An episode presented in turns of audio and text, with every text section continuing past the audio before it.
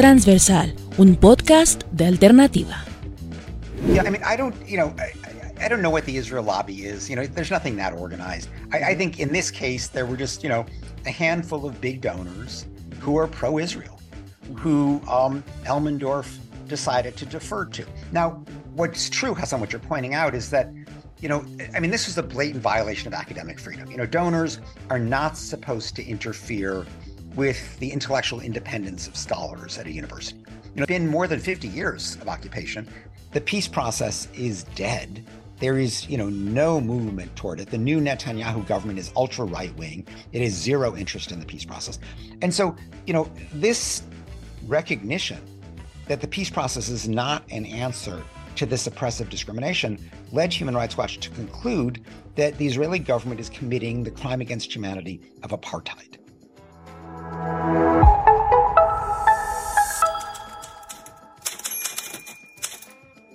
Kenneth Roth, it's a real pleasure to have you in our magazine and to have this discussion that is taking place in the internet and, of course, in the academia all over the world. Thank you for being with us. Hassan, thank you very much for having me. Thank you for your interest.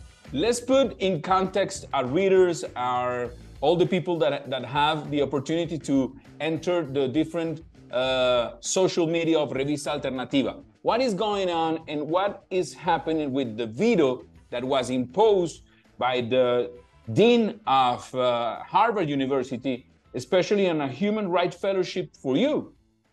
Yeah. Well, let me just set the, the background up. Mm-hmm. Um, last April, I publicly announced that I would be leaving Human Rights Watch mm-hmm. at the end of August, um, having served as the director for almost three decades. And very quickly, the Carr Center for Human Rights Policy, which is part of Harvard Kennedy School, they called me up and said, Would I be interested in spending a year there as a senior fellow so that I could work on a book that I'm writing? Mm-hmm. And we discussed it back and forth. And I thought it would be a good idea. It'd be a chance to sort of have colleagues and kick around ideas with them. They could review draft chapters. Mm-hmm. And so I agreed. And the last step was what we all thought would just be a formality, just you know, something that had to be done, on a signature on a page. But that is that the dean of the Kennedy School, a guy by the name of Douglas Elmendorf, needed to sign off on it. And indeed, I was so sure that this was going to be a done deal mm-hmm. that I actually contacted Elmendorf. And I said, look, I'm going to be there in September. We should get to know each other. Would you like to do a, Zoom, a Zoom call? And he said, sure. And so we set up a Zoom call in mid July. And we had a very nice half hour conversation. But at the end, he he did something weird. He said, Do you have any enemies? And I said, Well, you know, I've got tons of enemies. You know, I, have been running Human Rights Watch for decades. I mean, I got so many governments that hate me all over the world. And, all over the world. So I, what I mentioned, um, that you know, the Chinese government and the Russian government have actually personally imposed sanctions on me. I mentioned that the Saudi government and the Rwandan government hate me, but you know, I had an inkling what he was driving at. So I said, and also the Israeli government doesn't like me, and that was the kiss of death, because two weeks later, the Carr Center people, my friends there, called me up sheepishly and said, the dean vetoed your fellowship because of your criticism of Israel. But and I was incredible. Shocked. That's incredible because because we are talking about a discussion. You, you will said it. You were in charge, the head of Human Rights Watch for three decades, and and, and of course and of course you have criticized eh, not only regimes but violations of human rights all over the world in Latin America, in the Middle East, in Asia, everywhere. So yeah. this this is something that has to do also with academic freedom. That's exactly the case. In other words, I mean, first of all, you know, as you point out, Hassan, um, Israel is like one of a hundred governments that Human Rights Watch regularly works on. You know, we are an equal opportunity critic. You know, even within Israel, whenever there's an armed conflict, as a matter of principle, we report on all sides. Mm-hmm. So we report not only on Israeli government abuses, but also on abuses by the Palestinian Authority, by Hamas, by Hezbollah. You know, that's what we do. That's the principled approach. Um, but he has since told people that people who mattered to him mm-hmm. didn't like me because of the Israel criticism. And um, Elmendorf, the dean, doesn't have a personal record on, on Israel. There's no reason to think this is his personal prejudice. Mm-hmm. What apparently was happening, and there was an expose done by the Nation magazine. Apparently, there are a handful of big donors to the Kennedy School who are pro-Israel. And you know whether he actually consulted with one or more of them or just assumed what they would say, that seems to be what's going on. We don't know for sure because he still and, isn't do you think that this is that this is what some some people try to to express around the world, like uh, like Israeli lobby that, that they are trying to say, okay, this is this kind of point of view is we don't we don't like it, so we have to veto. But not only in the academia, in in all, all, all other sectors also. Do you think is that possible? Yeah, I mean, I don't, you know, I, I, don't know what the Israel lobby is. You know, there's nothing that organized. I, mm-hmm. I think in this case, there were just, you know, a handful of big donors mm-hmm. who are pro-Israel, mm-hmm. who um, Elmendorf decided to defer to. Now, what's true, Hassan, what you're pointing out is that, you know, I mean, this is a blatant violation of academic freedom. You know, donors are not supposed to interfere with the intellectual independence of scholars at a university. You know, certainly a university as, as established as Harvard. Mm-hmm. So um, this was, you know, wrong as a matter of principle. But I'm not the only case by any means where this happened. I mean, this is a particularly visible case. It's getting a lot of attention. But just two years ago, there was a very similar case, for example, at the University of Toronto, which many people view as the Harvard of Canada, mm-hmm. where there was a woman who had been, you know, presumptively offered a job to head a human rights institute. And then it turned out that one of the big donors to the University of Toronto didn't like her criticism of Israel. So they never made the offer. And that was a big scandal in Toronto. You know, so this happens. And, and, and what do you think is going to be the standard point for not, not only for you, but I mean for other organizations, for other scholars, for other people who, by for one way or the other, to criticize uh, Israeli policy on, on, on, on, on, on, for example, on territories occupied or, or, or topics but, like that. What do you think is going to be the the, the, the issue? I mean, Hassan, that that's my worry. In other words, you know, this is not harming my future. I'll be fine. I have other options, you know. But what I worry about is, you know, a young academic, a young scholar who looks at this sorry episode. and takes from it the lesson that if you criticize Israel, your career could be stymied. Mm-hmm. And that's a terrible message to send.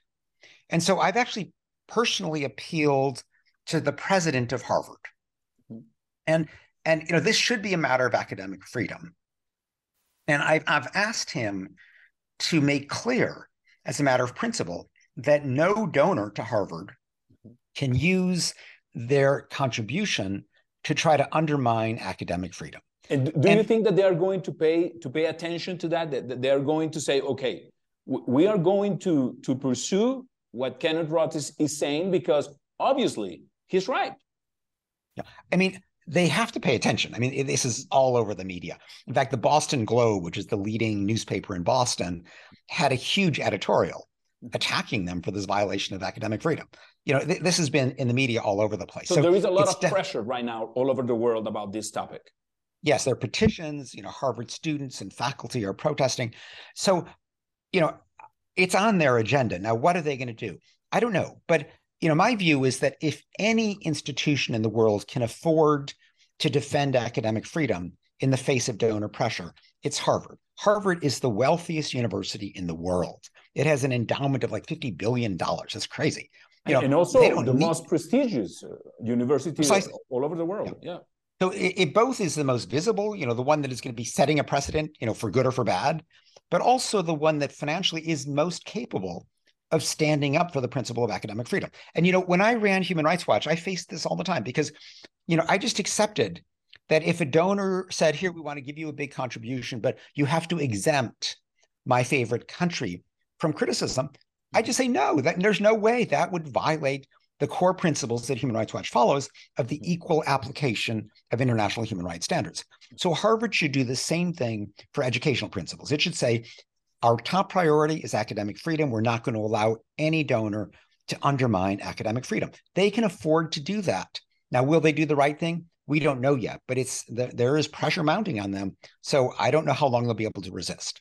If they change their mind and they offer you to accept the, the fellowship, will you do it? Well, I mean, yes, but this is not just about my fellowship. That's the important point. In other words, if they just say, "Oh, here's your fellowship, we're going to buy you off," good, he's, he's, a good president. If they change their mind and they said, "We made a mistake. We want you here. We want you to to to listen to your points of view. You have a lot of experience. You are a well-known uh, defender of human rights all over the world. It's good to have you here at the university, and that that other scholars and other students could listen to your opinions. That, that that will be a great point of view for Harvard. That would be a great um, step to take, but I would want it to be accompanied with a broader statement about donor driven censorship of academic freedom, because that's really what's at stake here. I'd like to see those two things come together. And the other question uh, is, is related to, to what is the discussion also in, in a different side is your position on the Israeli policy and, and in, in occupied territories. What do you think is, is, is, is happening there? And what do you think is, is the solution uh, when there is violation of human rights? Well, you know, I think that probably the most controversial thing that Human Rights Watch has done in recent years was almost two years ago in, in April 2021, where we had been, you know, looking for many years at the repression um, by the Israeli government in the occupied territories. And, and the classic answer was, oh, don't worry about this.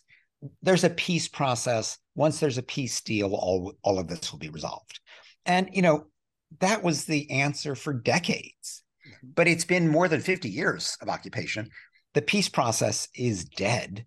There is, you know, no movement toward it. The new Netanyahu government is ultra right wing. It has zero interest in the peace process. And so, you know, this recognition that the peace process is not an answer to this oppressive discrimination led Human Rights Watch to conclude that the Israeli government is committing the crime against humanity of apartheid. Mm-hmm. And we issued a major report, a very detailed report, very tight legal analysis demonstrating that. Um, and you know, of course, the Israeli government didn't like it, but it couldn't find anything wrong with it. It just, you know, used the usual, you know, attacks by saying we're biased or what have you, you know. Mm-hmm. But you know, but it's not now just Human Rights Watch. I mean, Amnesty has come to a similar conclusion. Um, leading Israeli groups like B'Tselem have come to a similar conclusion, as well as many Palestinian groups. So I, I think you know any serious human rights defender who looks at the situation in the occupied territories recognizes it as apartheid, and that is a very serious crime. And, and do you think that if anyone tried to use the, the same argument, they could be accused of uh, anti-Semitism, for example? Well, I mean, will they be accused of anti-Semitism? Probably. I'm getting accused of anti-Semitism. You know, I mean, this is one of the crazy lines mm-hmm. that these partisans of the Israeli government are using. Now, in, in my case, it's particularly hard because I'm Jewish. Mm-hmm. Um, I came to the human rights cause, you know, in significant part because my father fled Nazi Germany as a young boy in July 1938. Um, so the idea that I'm anti-Semitic is just like ridiculous. But, but imagine, you know, in, let's change the, the, the, scenario. Let's say, for example, someone like me or other scholar, they, they use the same example and they, they use the same uh, study that Human Rights Watch did in, in, in, in the past. Uh, they, they, they, they could say, hey, we, are, we don't agree, but maybe you, you have a little degree of anti-Semitism. Is that possible? Well, they, look, I mean, obviously people who are anti-Semitic will criticize Israel, so I can't preclude that. But you know, will the partisan defenders of Israel accuse critics of anti-Semitism? Yes, that happens all the time. It happens to me too, and and this is of concern. You know, one is people you know are afraid of that charge, mm-hmm. but second, it really cheapens the concept of anti-Semitism because anti-Semitism is a very serious problem, and what these partisans are doing is saying, you know, we're willing to degrade anti Semitism, to equate it with criticism of Israel.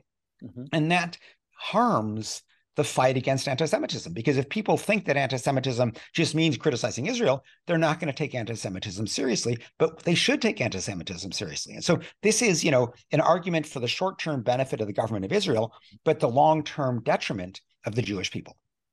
Well, for us, this is a, a very interesting discussion. And, and the case of what is happening right now between Harvard and you and the fellowship opens a really uh, important discussion about academia and freedom of academia. And we hope that you can have your, your fellowship back or that you can have the opportunity to, to teach or to go to a different uh, university because we believe as, as journalists that criticism is good and the discussion should be open not only for Israel, for any other country, any parts in the world, and especially in a topic like uh, the defense of human rights. So, Kenneth, thank you very much for, for this interview. Thank you very much for letting us and, and explain to us what was going on. And please, uh, you're welcome uh, anytime that you want to be with us at Revista Alternativa. Thank you. Well, thank you very much for your support, Hassan. It's been a pleasure chatting. Una alternativa para escuchar.